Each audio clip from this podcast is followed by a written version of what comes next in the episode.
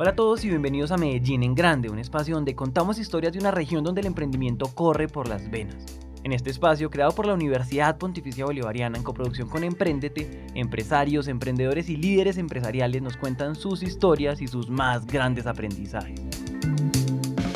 Cada lugar en el mundo tiene algo que lo hace único. Hay muchos factores que van formando la historia y las características de sus habitantes, desde la geografía hasta las personas que han hecho lo mejor con la tierra en la que nacieron. Es un proceso constante que va sumando y sumando para explicar por qué estamos donde estamos, pero también hacia dónde vamos. En el caso de Medellín hay muchas corrientes que se han ido sumando al río para darle la fuerza que tiene hoy. Y por eso en el episodio de hoy nos sentamos con Elkin Echeverry para hablar de todo eso. Elkin es director de planeación y prospectiva de Ruta N, lo que significa que en su trabajo mirar al futuro es una parte muy importante y para hacer eso pues toca entender muy bien el pasado. Para comenzar le pedimos a alguien que nos contara de dónde viene y cómo llega Ruta N, para entender primero al historiador y luego la historia.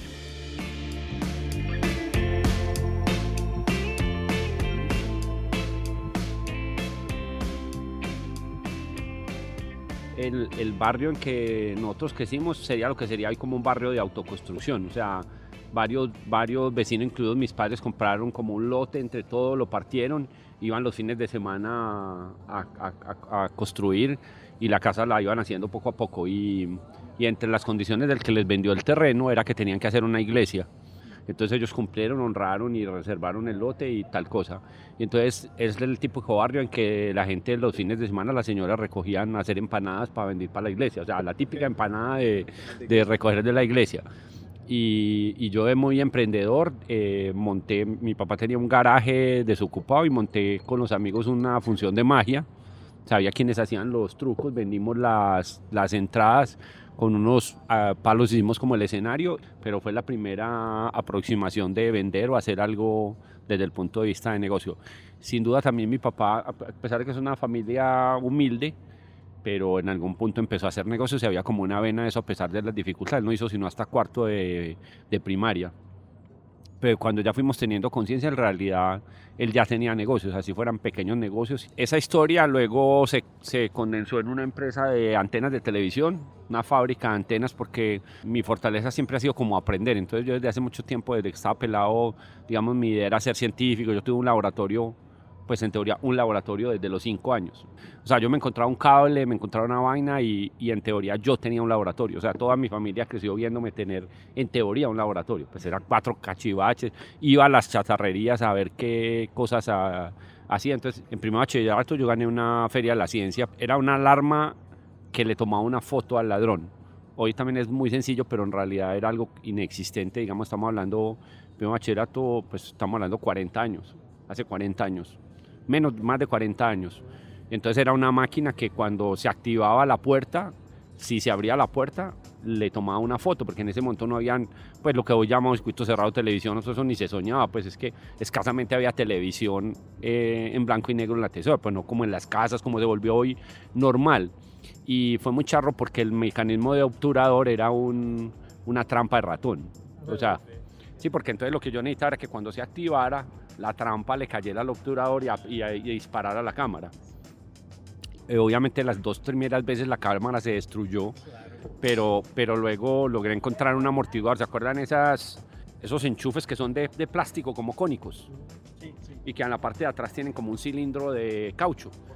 Entonces ya me di cuenta que poniéndole el cilindro de caucho al obturador caía amortiguado y no dañaba la cámara y tomaba muy bien la, entonces era muy impactante, digamos, el asunto de, pues, como pensar que una alarma le tomaba la foto al ladrón y todo eso. Hoy es súper, súper, súper silly, pero en ese momento era interesante. Entonces, digamos que el laboratorio, construir, pensar en eso, no sé qué. Luego era, pues, ver, ver seguramente a mi papá hacer negocios si fueran bobadas. Y, luego ya con el aprendizaje hacer las antenas. Entonces, sí, digamos que eh, de alguna manera el ser científico y ser empresario estaba de alguna manera extraña y combinado. Aunque a primera vista estas cosas parecen extrañas juntas, los negocios y el laboratorio tienen algo muy interesante en común y es que hay que ponerse los lentes de la oportunidad para ver el mundo. Y ahí la chatarra ya no es chatarra, es materia prima. Yo hice algunos negocios tradicionales con mi papá, como tener negocios de esto y, hice la carrera con él también. O sea, él se aseguró de que entrara por el lavaplatos. Eh, pero, pero papá, yo soy el hijo tuyo, no. A lavar platos, a surtir el negocio, yo era el que cargaba las cajas con el, con el surtido, o sea, hice todo el curso completo del, del negocio, luego ya eh, me mandaba a consignar la plata, tal, entonces uno haciendo como la, la carrera en, todo. Y por el otro lado, a pesar de que era muy mal estudiante, porque era muy vago en estudio de alguna manera, pues terminé el colegio y, y, logré entrar a la universidad, me fue bien en el IFEX, entonces ya empecé a hacer ingeniería electrónica, entonces ya pues uno va empezando a coger eh, como gusto con lo que va aprendiendo y empieza a hacer negocios en paralelo. Entonces, aunque yo soy ingeniero electrónico, vi que era muy fácil aprender a hacer diseños de edificios eléctricos. Y un tiempo yo, yo hacía diseños en una construcción y yo hacía el diseño, había como los códigos y entregaba los planos y se hacía. Y en ese momento no era tan difícil ahora como hay que tener un certificado, retiene, no sé qué, todas esas vainas y se, se hacía la construcción. ¿Cómo? Había que saber hacerlo. Sí, digamos que no había como la, la, certificación o las vainas, sino que si el man veía que era eso y, ay, ¿qué edificio ha hecho? Ah, no, yo hice esta casa, esta cosa, vaya, mire, tal, ah, listo, hágale. Y se hacía y se cobraba la certificación. Y entonces con eso me, me, sostenía yo también para algunas cosas, porque fue muy duro también. El, el estudio mío fue privado, porque yo pasé a la Universidad de Antioquia y pasé a Bolivariana. Y mi papá, una cosa muy bonita, dijo, no, si usted quiere en la otra meta, sí, pero papá, usted no tiene con qué pagar eso. Y, bueno, hagamos dos cosas. Y nunca se me olvida eso. Usted estudia y yo pago. Usted, encarga esa parte, yo me encargo de la otra. Yo veré cómo hago, usted verá cómo hace, porque yo no, yo no le puedo ayudar a usted en, en, en nada. Y efectivamente, la verdad, yo no sé cómo hizo él. Me acuerdo mucho que, que él eh, pagaba la mitad del semestre y la otra mitad era un cheque pues fechado. Y siempre era como la fuerza de van a cobrar el cheque, sí, ya tal cosa. Bueno, pues yo no sé cómo hizo y siempre lo, lo pagó a mí me da mucho pereza madrugar, todavía más mucha pereza madrugar. Era una clase, yo no iba a las clases de temprano. Pero había un profesor que era muy bueno, Carlos Vergara, nos daba electrónica integrada. Era un track bastante difícil para un electrónico porque es física del estado sólido, o sea, la base es mecánica cuántica, física cuántica, eh, física del estado sólido, luego dispositivos de estado sólido, o sea, cómo aplicas esa física. Entonces, pero el man era muy bueno y era un man que ya trabajaba en la industria, tenía una compañía que no es el Celsia hoy de los paneles solares, sino Celsia, la de los teléfonos grisecitos que se fabricaban acá. Y entonces ellos construían, hacían el RD de toda la, todo el área de, de teléfonos de, de, de, Celsa. No era Celsia, sino Celsa creo que era la, la compañía. Entonces era alguien que en realidad estaba haciendo un trabajo que era bastante raro y era estar diseñando y construyendo electrónica en Medellín hace treinta y tantos años. Entonces lo sabía y lo hacía muy bien. Yo no soy muy cercano normalmente a los profesores, no lo conocía, pero cuando finalizó le madrugué porque valía la pena oírlo y era muy bueno y el trabajo era libre, decía haga un trabajo libre y yo hice un trabajo súper loco de, en ese momento de, de, de, cómo iban a ser las máquinas que podían pensar. Entonces, pero nunca me dijo nada, gané la materia, pasé, no sé qué. Y un amigo de él, que era dueño de una compañía que fue la compañía mía, que fue socio mío, le dijo, hey, yo estoy empezando, ni tú man bueno, pero uno bueno yo, llámese man, pero jamás supe, o sea, ni el socio me contó, ni yo supe que había allá la compañía y me contrataron y empecé a trabajar. Los problemas y las oportunidades tienen algo en común y es que uno nunca sabe por dónde llegan. Ese interés de ir a una buena clase y hacer un buen trabajo llevan a algo que Elkin no se esperaba, pero que le iba a cambiar la vida. Pero cuando llegué, digamos que un elemento que he descubierto hacia atrás es que yo tengo una buena habilidad para mirar cosas y decir, esto va a pasar, esto para adelante. Entonces, cuando llegué a esa organización era muy pequeñita, pero miré los socios, las tecnologías que estamos haciendo, lo que está pasando en el mundo y dije, esto va a ser gigante. Esto tiene todo el poder de ser grande, vale la pena quedarse aquí. Y empezamos a trabajar, luego a mí me contrataron como empleado, pues también por algunas cosas que yo hice, los socios que estaban me dijeron, venga, lo queremos invitar a que sea socio. Entonces vuelvo y digo, es una casualidad, pero para mí no era nada raro, o sea, no era como, uy, entonces, no, yo ya había hecho negocios, era otro negocio totalmente diferente, esta era una gente muy sofisticada ya de Medellín, mi socio era gente que había estudiado aquí, que sabía inglés, que había estudiado por fuera, que conocía el mundo, que sabía las tecnologías. Yo era un muchacho de Río Negro, de la provincia, que apenas estaba, no, es verdad, era, era así. Entonces era un proceso de construcción, pero lo que no me daba miedo eran los negocios, porque de alguna manera era como lógico. Entonces, bueno, esto va como bien, quieren que me quede socio y aquí veo unas posibilidades, vamos a trabajarle que eso salga adelante. Y afortunadamente funcionó, se volvió una cosa muy grande. Nosotros arrancamos, cuando arrancamos éramos tres o cuatro personas, yo empecé como empleado, luego como socio pues al poco tiempo y casi con cero, con nada. Se creó en 1988, se llamaba CompuRedes, computadores y redes en el 88 Entonces son muy chiquitos, pero Internet comercialmente en el mundo empezó en 1995. En el 90, 90 se conectaban algunas universidades en Estados Unidos. Los Andes y, y AFIT se empezaron a conectar 93, 94. Y comercialmente explotó en el mundo en Colombia en el 95. Nosotros creamos la empresa de redes y computadores en el 88. O sea, eso era, era para nosotros normal, pero hoy lo miro hacia atrás y digo, pues una locura. 1989, montando cables y computadores pegados cuando la gente ni imagina. Yo soy, yo soy tan viejo que a mí me tocó ir a, a juntas directivas a convencer a la gente de las empresas que tenía que instalar correo electrónico. Y entonces había un concepto, ya venía el, el, efecto de los computadores personales, de que los computadores personales pueden hacer. Y la mayoría de empresas grandes se movían por lo que se llaman mainframe. O sea, sí existía computación, se sacaba la nómina, la, la contabilidad, todo lo demás. Por ejemplo, Sura, Americana o Cadenalco tenían su super mainframe. Y era esos supercomputadores en un punto central, cerrados en vidrio, era como una cosa como, wow, eso no nadie sabe eso qué es. Todos los empleados pasaban y miraban allá el supercomputador, eso lo venía y lo instalaba IBM o Unis y si tenía que venir gente súper especial de otro lado, el momento más misterioso de esa tecnología. Pero entonces viene como una nueva gente que dice, no, eso está bien, pues también podemos tener computadores chiquitos. Luego ya esto se vio más poderoso hasta que los mainframe fueron ya saliendo y se fueron, con los años se fueron desmontando las compañías y luego ya vino Internet y ya se desmontaron las redes dentro de las compañías, etcétera, como parte de toda esa, de toda esa evolución.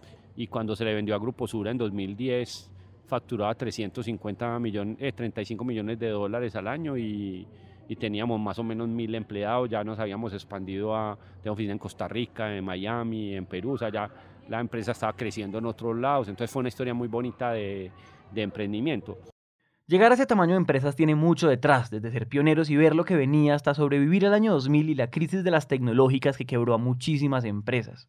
Ahora Elkin tenía un repertorio muy particular, porque hacer el éxito de una empresa de ese tamaño no es algo que diga todo el mundo y las oportunidades llegan otra vez cuando uno menos se las espera.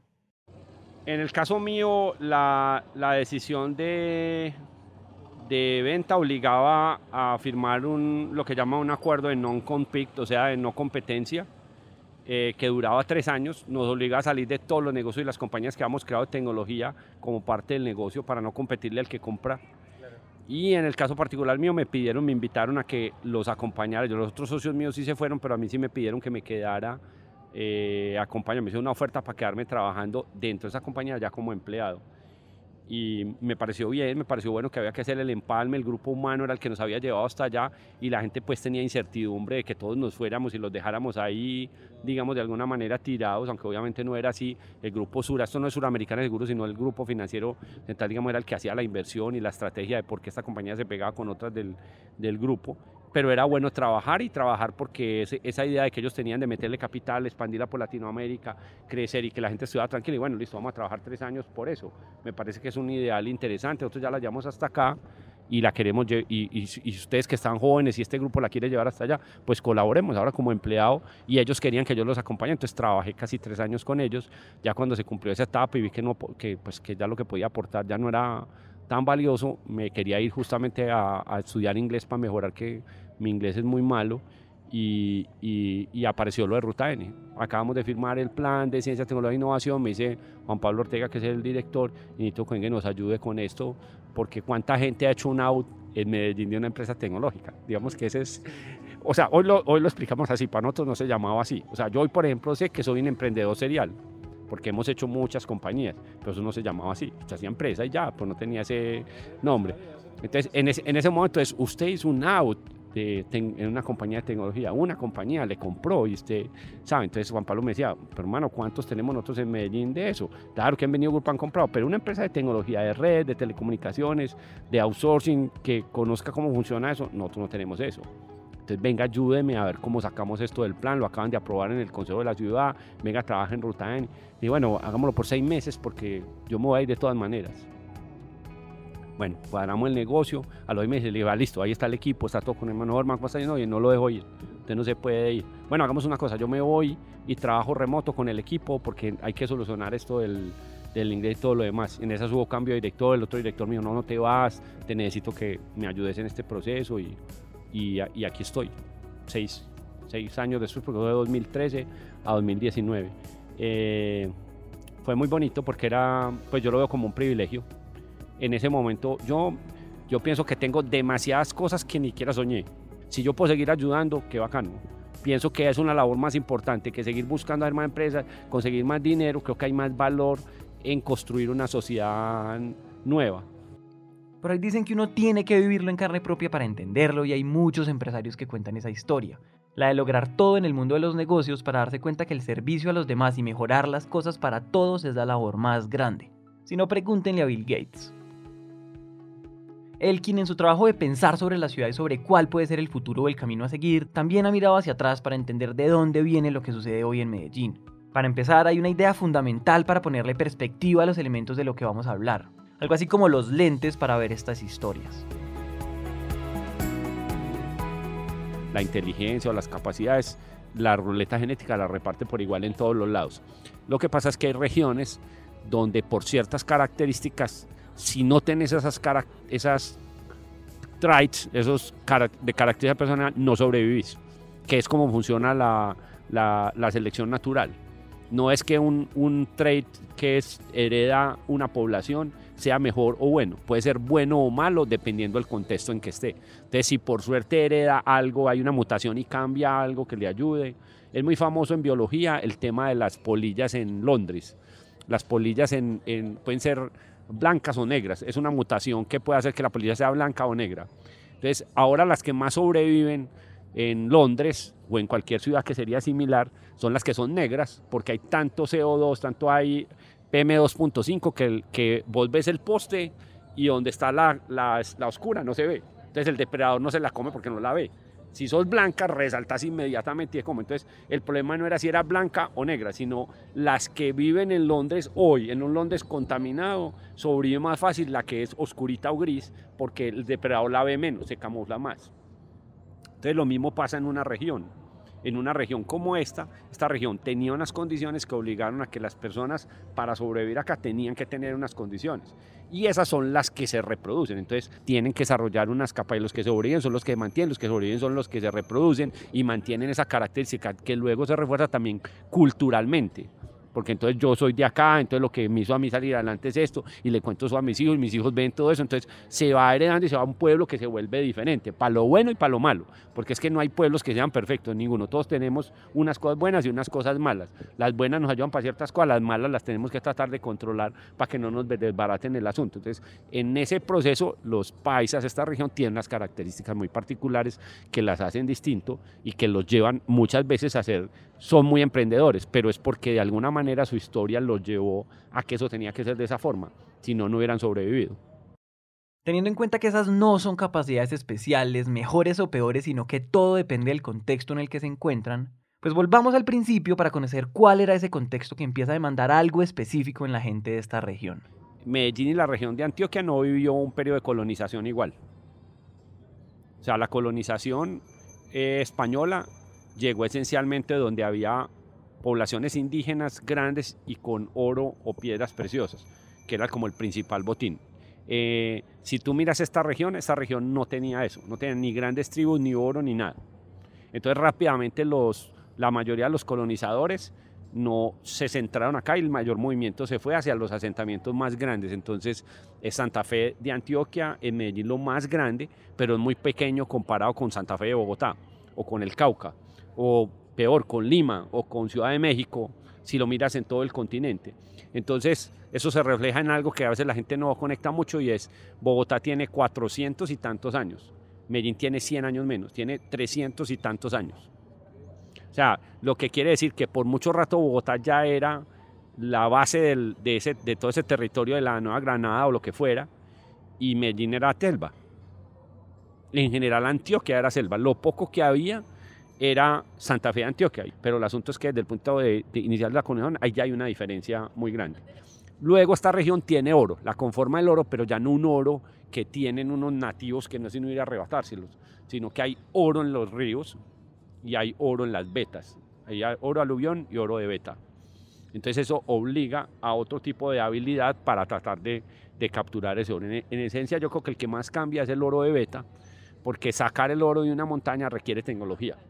Entonces ahí hay una diferencia también muy grande en posiblemente la conformación del territorio porque se requieren ciertas habilidades para tener maquinaria y para mantenerla y utilizarla para sacar el oro. Y eso hace que vengan al territorio muchos europeos que vienen como ingenieros a ayudar a montar esas maquinarias y hacer. Entonces, eso hace una diferencia también con muchas partes del país y eso hace refleja en algo muy concreto y es Medellín, esta región tiene la primera escuela de artes y oficios de Colombia. ¿Cierto? Porque tienen la obligación de hacer la maquinaria, mantenerla, de tenerla. Y hay muchos apellidos ya, digamos, como comunes de acá, pero que vinieron por el oro. Son muchísimos. O sea, un Grenfesten, eh, por ejemplo, mi esposa, eh, el segundo apellido es Garner, que es alemán, y vino por Río Sucio también a toda la explotación de oro. Entonces llegan unos linajes que se quedan acá ya como, como herencia, pero que en su momento llegan con el conocimiento de algo muy especial asociado a la, a la minería. Entonces hay un primer impacto muy grande en la explotación de oro en la beta que cambia el perfil de las personas y les obliga a aprender eso para subir. Luego el oro, teniendo oro y teniendo esa explotación, pues genera un comercio. Porque entonces hoy se ve también en los pueblos que hay oro, se saca el oro, pues ahí no hay nada. Hay que llevar el oro a venderlo a alguien y alguien tiene que traer la plata. Y luego esa persona tiene oro, pues tiene plata para comprar cosas, entonces tienen que haber comerciantes que le lleven los alimentos y los muebles y los bienes de consumo y todo lo demás. Entonces, el primer elemento genera una obligación de desarrollar habilidades en arte de oficios, en técnica, en tecnología. Y, el, y la explotación del oro cuando ya sale genera comercio comercio una gente que tiene que ser hábil en ir y comprar una cosa en un lado y traerla en otro lado y viajar. Porque donde está el oro no es justamente donde está más agradable, sino que es donde está. Es lo mismo que pasa hoy. Hay muchas que están en una parte lejos y ellos salen de ahí a gastarse la plata en otro lado, pero vuelven a sacar. Entonces se genera como una segunda posibilidad de. Es una interpretación mía, pero creo que también se genera como cierta capacidad de decir de negociante como pues yo me meto en una mina y no sé si va a sacar oro o no. Me meto en el río a a hacer, a hacer con la batea, sacar y pues que saque, a veces saco, a veces no saco. Entonces eso hace crear también como una conciencia de, de apostador, pero también de empresario. A veces le apuesto y a veces me va bien, a veces no. Entonces eso se puede trasladar a lo que decíamos ahora. Pues yo voy a montar esta empresa, si funcionó, bien, si no, no. Pero es porque tengo como el inconsciente minero. A veces entro y sale cosa de la mina, a veces no, no logro sacar nada. Entonces, ¿qué problema es si me dicen que invierta en una compañía a ver si funciona o no? A los ojos de la supervivencia y de la selección natural, las oportunidades de la geografía crean necesidades. Estas dinámicas crean olas que van cambiando la región y la población. Más adelante, esta población tiene unas nuevas necesidades que vuelven a ser nuevas olas y las cosas cambian otra vez. Ese es el ciclo evolutivo de las sociedades. Las cosas van cambiando y la gente toma nuevos caminos. Está muy claramente identificado lo de artes y oficios porque se crea la primera escuela, la primera facultad de ingeniería de Colombia se crea en, Antioquia, de hecho es en Río Negro, y la funda el Sabio Caldas con los procesos de la independencia. Ustedes van a Río Negro, en el, parque hay una placa donde se fundó la, la, primera facultad de ingeniería. Eso a los seis o ocho meses o un año se lleva para Medellín y termina siendo como la facultad de ingeniería de la Universidad de Antioquia. Cuando, cuando las primeras fábricas textiles llegaron, pues tenemos esa, esa dificultad y es las montañas que conforman de nuevo el territorio. Entonces, para entrar a las maquinarias al Valle de Aburrá no existía carretera ni ferrocarril.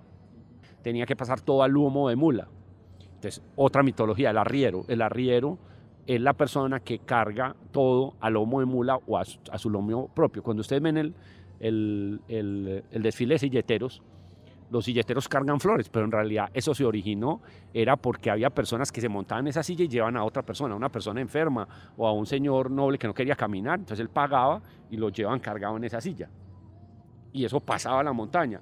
Y uno iba con una con un animal que era el que trazaba el camino, a veces cargado con también productos o cosas, o a veces solo siguiendo el sendero para llevar las cosas que tiene. Entonces, imagínense esta historia, las primeras fábricas de textiles las maquinarias se importan de Europa, llegan por el mar, entran por el Magdalena, llegan hasta Puerto de Río y ahí para adelante, a lomo de mula y persona, llévelas hasta acá para...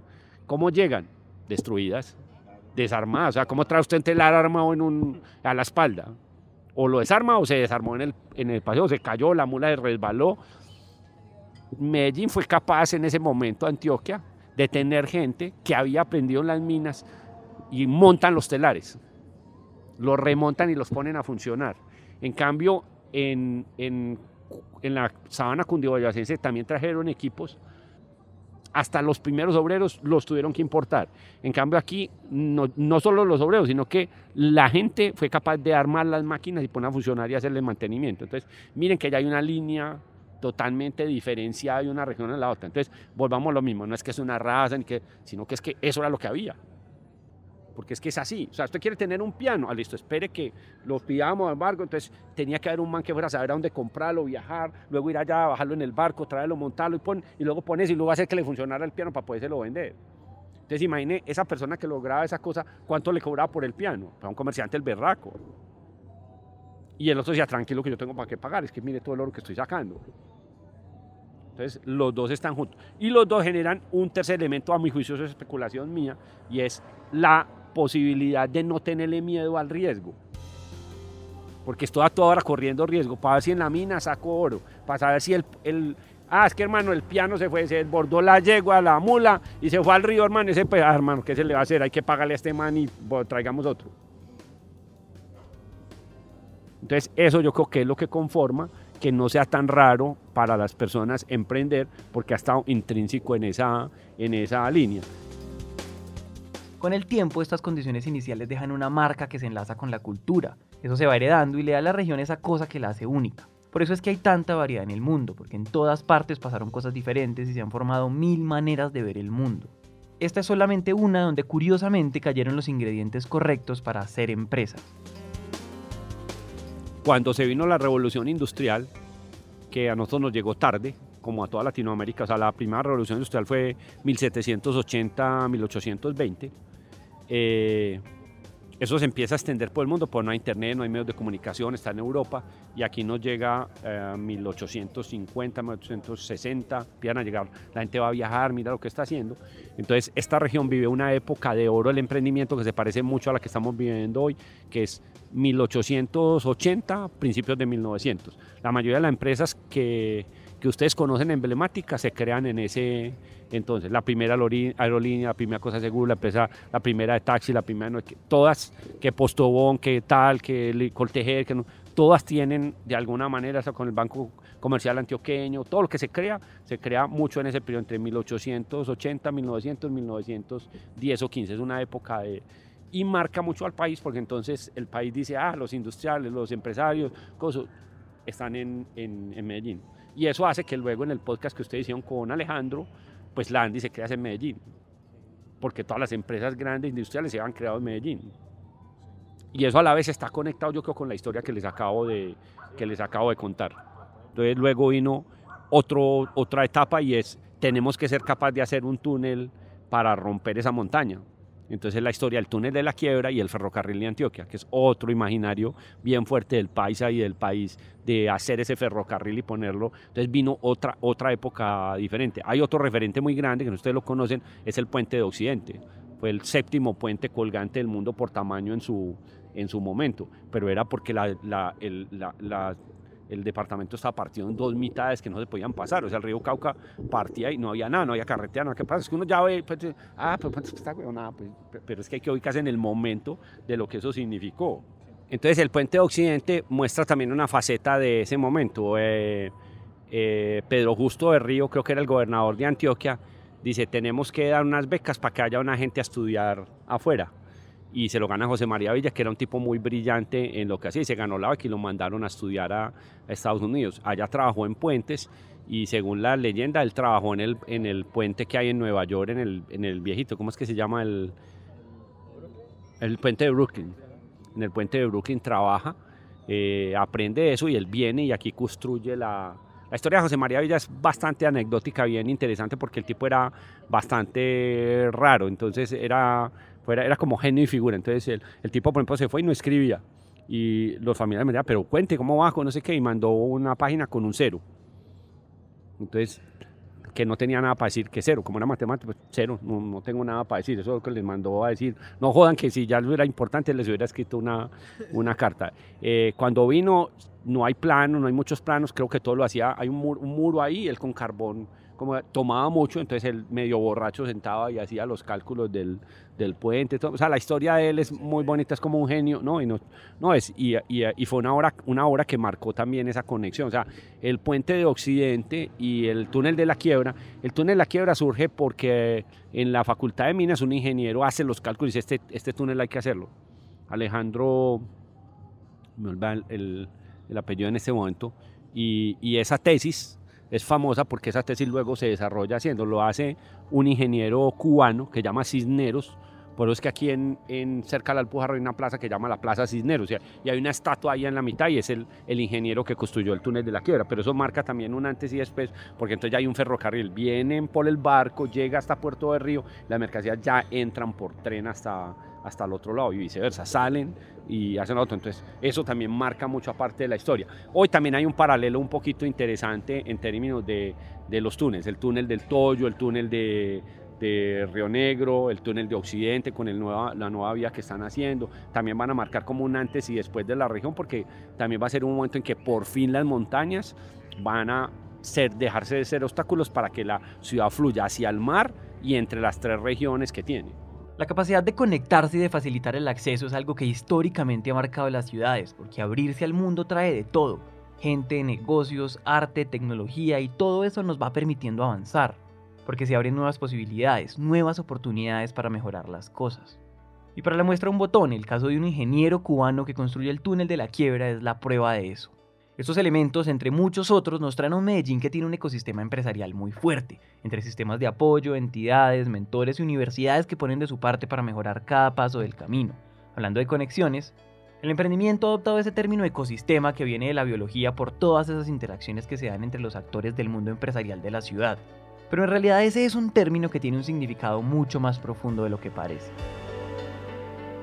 Lo primero es que cuando yo hablo de sistema, eh, tengo que tener unas entradas definidas y unas salidas definidas. Entonces yo puedo hablar de sistemas de ciencia y tecnología. Ah, no es que el conocimiento que dan los laboratorios en la universidades se hace transferencia a las empresas y las empresas los usan. Y si las empresas necesitan algo de la universidad, entonces hay entradas y salidas definidas en los sistemas de ciencia y tecnología. Pero con el tiempo nos hemos dado cuenta, primero, que no funciona tanto así, y segundo, que lo más poderoso es cuando no hay forma de saber las entradas y las salidas. Entonces la biología tiene eso, un bosque tropical lluvioso es un ecosistema, porque vos no es muy claro por dónde los, todo lo que se intercambia ahí entra o sale. Sabes que necesita luz solar, sabes que necesita agua, pero usted no coge un rincón y le tira luz solar y agua y aparece un bosque tropical lluvioso. Requiere unas condiciones más sistémicas diferentes. Y en el bosque se juntan un poco animales, las larvas, los gusanos, las bacterias, los grandes, los chiquitos, los árboles pequeños, los musgos, los hongos, y todos tienen una relación en que tú sí puedes ver un bosque y decir, este bosque está sano, está exuberante, está creciendo, o este bosque está mal, se está se está desapareciendo. Entonces lo mismo pasa con los ecosistemas de negocios, de ciencia y tecnología. Hay unas relaciones que no son tan sencillas de determinar, no es tan fácil como mover la palanca aquí 5 grados, 3 allá, 2 allá, pero si sí tú sabes que en la medida que haya más interrelación de todos, ese ecosistema crece más. Entonces ahí es donde se le toma prestado a la fuerza de la biología, como bien lo dijiste, la, el ecosistema. Eh, Hoy lo estamos entendiendo más por el volumen que lo hacíamos. En el pasado los economistas y los historiadores no lo entendían tan bien. Pero para que tengas una idea, hay unos economistas muy buenos, inclusive casualmente uno es de Pereira, pero se graduó aquí en la Universidad Antioquia, luego eh, en los Andes, ha ganado premios nacionales de economía y creo que está haciendo una, una pasantía en, en Stanford en este momento con los Andes. Y su trabajo de grado fue precisamente decir, había un ecosistema de familias que se conectaban y es tan bonito que sabe que hizo ese muchacho, se fue para el cementerio de San Pedro, que era el cementerio de la gente que era los industriales de ese momento. Prado era como el, el poblado de ahora y el cementerio era el cementerio de San Pedro. De hecho, el cementerio de San Pedro tiene unas historias eh, bien interesantes que vale recorrerlo. Entonces, él se fue a reconstruir familia por familia quién se había muerto. Ah, es que este era primo de este. Ah, es que este conocía. Ah, este era socio de esto. Hizo todo el mapa de la red de cómo se conectaban ellos y era un ecosistema. O sea, en realidad no era uno ve la historia, ah, este creó eh, Posada, los Posada con los Tobón, creaban Postobón, estudian los de no sé qué, no sé qué, y uno lo ve como el esfuerzo individual, pero la verdad era que todos estaban conectados. Era una sociedad muy pequeña, todos se conectaban y todos hablaban entre, entre ellos y había ecosistema. O sea, pasaba algo parecido a lo que hoy tratamos de estimular. Ah, este hizo tal cosa, bueno, entonces hablemos con este para que sea inversionista allí en esta cosa. Entonces, lo que se ha ido descubriendo hoy, también es una especulación porque apenas los economistas apenas están probando, es que el efecto de la red es muy importante. O sea, el efecto de la red que ya hemos descubierto con Internet, con todo lo que sabemos con lo viral, ahora es súper fácil entenderlo, pero antes no se veía tan claro. La red tiene un efecto muy fuerte en el desarrollo económico, que en términos de nosotros, en mis, en mis conferencias, es innovación es un deporte de contacto un deporte de contacto, o sea, la innovación sea cuando la gente se encuentra, cuando habla y dice voy a hacer cosas conjuntas, es un virus que transmite persona a persona. Si usted y yo no nos reunimos, no hay cosas que no podemos entender, confiar, mirar el otro, proponer cosas. Entonces, esas redes lo que propician es eso, que haya una base de confianza, ah, porque es que yo lo conozco, él es de tal, él es de tal, no sé, listo, juntémonos para hacer esta vaina.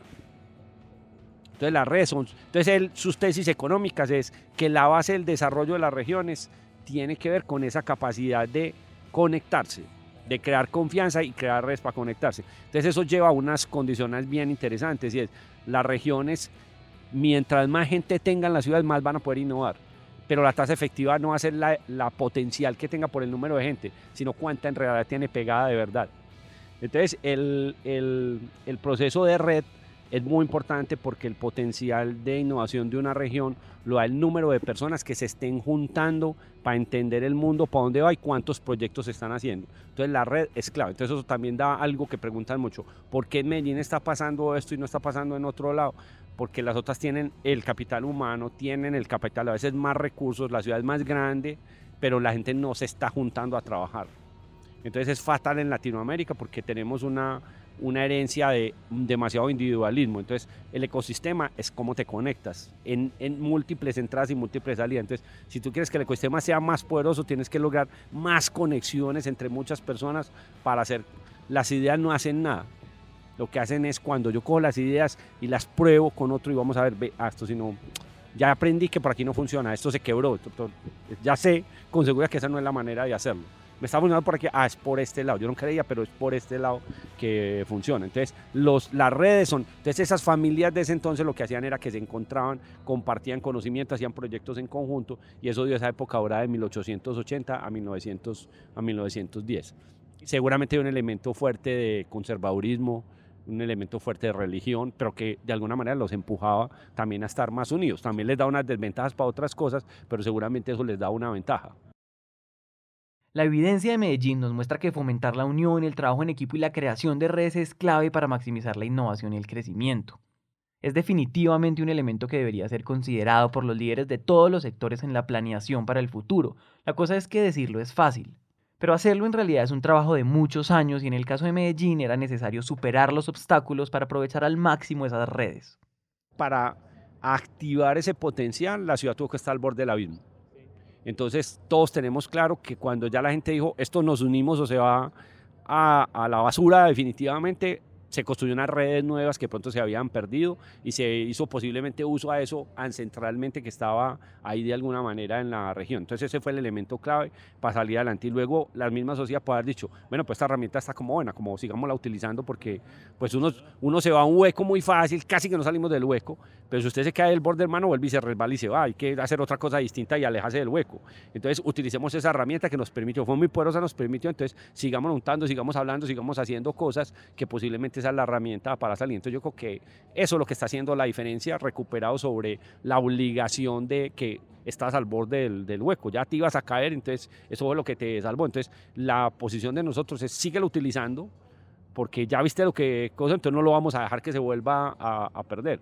Porque otra manera de mirar lo que pasó de nosotros en los 60, en los 70, es que Medellín era muy fuerte industrialmente, como una herencia de todo eso que vivimos, casi una potencia latinoamericana en textiles pero yo creo que la sociedad se confió y pensó que eso iba a durar toda la vida. Y cuando empezó a cambiar, empezó a generar un hueco tremendo, luego eso creó el caldo de cultivo para que mucha gente que venía a que la ciudad lo transformara desde el campo, se acumulara en los extremos y la sociedad no le diera mucha ayuda. Y luego al volver a salir, dijimos, no, no, no, mira, es mejor unirnos y trabajar y esto, y entre todos caer el ecosistema y aumentar. Y eso es lo que yo creo que ya se ve en la ciudad que estaba pasando. O por lo menos es lo que hay que estimular que siga creciendo pero es muy probable, mirando muchas ciudades que vienen a mirar lo que estamos haciendo, que si no hubiera sido por estar al borde del, del colapso, no se hubieran activado esas redes que hoy son como un activo de la, de la ciudad. Tenemos un caso que estudiamos, hemos atraído 330 compañías de 31 países, 9.000 empleos de innovación desde 2012-13 hasta ahora. y, y el 30% vienen de afuera, que es por eso que les estoy diciendo también, o sea, el 30% de esos 9 mil vienen de afuera, de fuera de una parte de Colombia o por fuera de Colombia. En general, después de que la ciudad se recuperó como de ese tiempo tan difícil, eh, se volvió a confiar, porque es que también hubo un problema y es que la gente aquí era como lo típico, el famoso de ve a dónde está la cosa y que la, la persona va y te lleva. Pero cuando el tiempo de, de, las dificultades, pues la gente se volvió muy desconfiada con justa razón. Pero después eso le permitió como ir volviendo a recuperar la confianza de que pues lo puedo llevar y montarme en el metro y también yo lo llevo hasta que lo, lo ubique. Yo me acuerdo mucho una historia del Mundial Sub-23 cuando se hizo en Colombia, pues que Medellín fue una de las sedes creo que llegó un coreano y el man no hizo reserva en el hotel. Y llegaron, no había nada, absolutamente nada. Entonces lo llevó un taxista y lo lleva de hotel en hotel. No, vamos a tal, no, que vaya a tal, no, que a tal residencia. Y, y creo que se fue viniendo la noche y, y, y, el man no encontraba hotel. Y el taxista lo llevó para la casa, hermano. Salió en el televisor, se lo llevó para la casa y lo hospedó en la casa. Entonces era charrísimo porque salía la filmación, eh, una familia pues humilde, el, el taxista con el, con el coreano y no hablaba nada, el man hablaba coreano y el otro español. Eso fue lo, lo, más gracioso del mundo. Pero eso en realidad es posible acá. O sea, aquí te encuentras gente que eventualmente y hace eso. Cuando alguien toca fondo es cuando está dispuesto a hacer el trabajo más grande para cambiar, porque vivir en la oscuridad hace que las ganas de ver la luz sean muy fuertes y ahí es donde ocurre el cambio. Eso es lo que pasó con Medellín, saliendo al otro lado como un lugar nuevo que aprovecha lo mejor de su herencia histórica. Más allá de la confianza, se ha logrado construir sobre todo esto para un renacimiento de la ciudad y se ha convertido en un ejemplo para todos esos lugares que están pasando por situaciones muy difíciles. En realidad la que está cambiando la ciudad es la gente. Es, es, muy bonito porque uno dice, bueno, mañana vamos a hablar de compras públicas, de innovación en el sector público según la OSD. Yo, qué ladrillo tan verra que usted va y el auditorio lleno. La gente, bueno, venga a ver, cuente a ver, pues eso, a ver para qué sirve y todo lo demás. Y se llena y llega otra gente y, y después la gente dice, no, eso está interesante, vamos a ver si podemos hacer algo. Entonces la gente es la que está cambiando la ciudad. Porque a veces la gente dice, no, que Ruta N, que usted está entregando. No, no, sí hacemos nuestra partecita, pero, pero en realidad la función de Ruta N es algo así como escogimos bien el equipo de sonido, escogemos bien la música, la gente le gusta la música y sale a bailar, por la que está bailando la gente.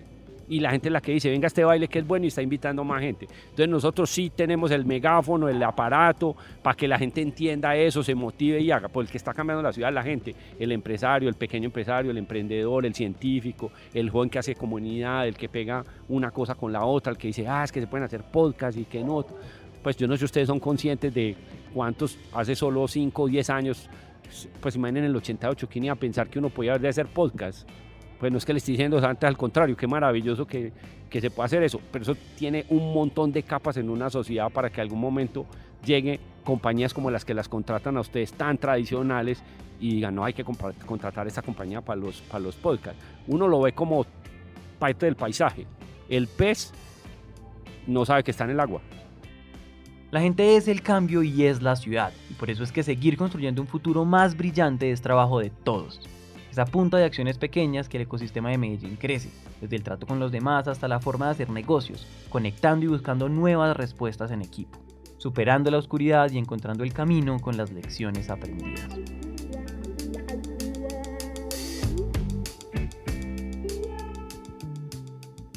Este episodio fue producido por Julián Cortés y editado por Santiago Cortés y por mí. Agradecemos muy especialmente a Elkin Echeverry por enseñarnos que la innovación es un deporte de contacto. Agradecemos a Claudia Vélez, a Isabel Upegui y a Pablo Ángel de la Universidad Pontificia Bolivariana que hacen este podcast para ustedes. Mi nombre es Juan Pablo, a todos ustedes muchas gracias por escuchar y nos vemos en el próximo episodio.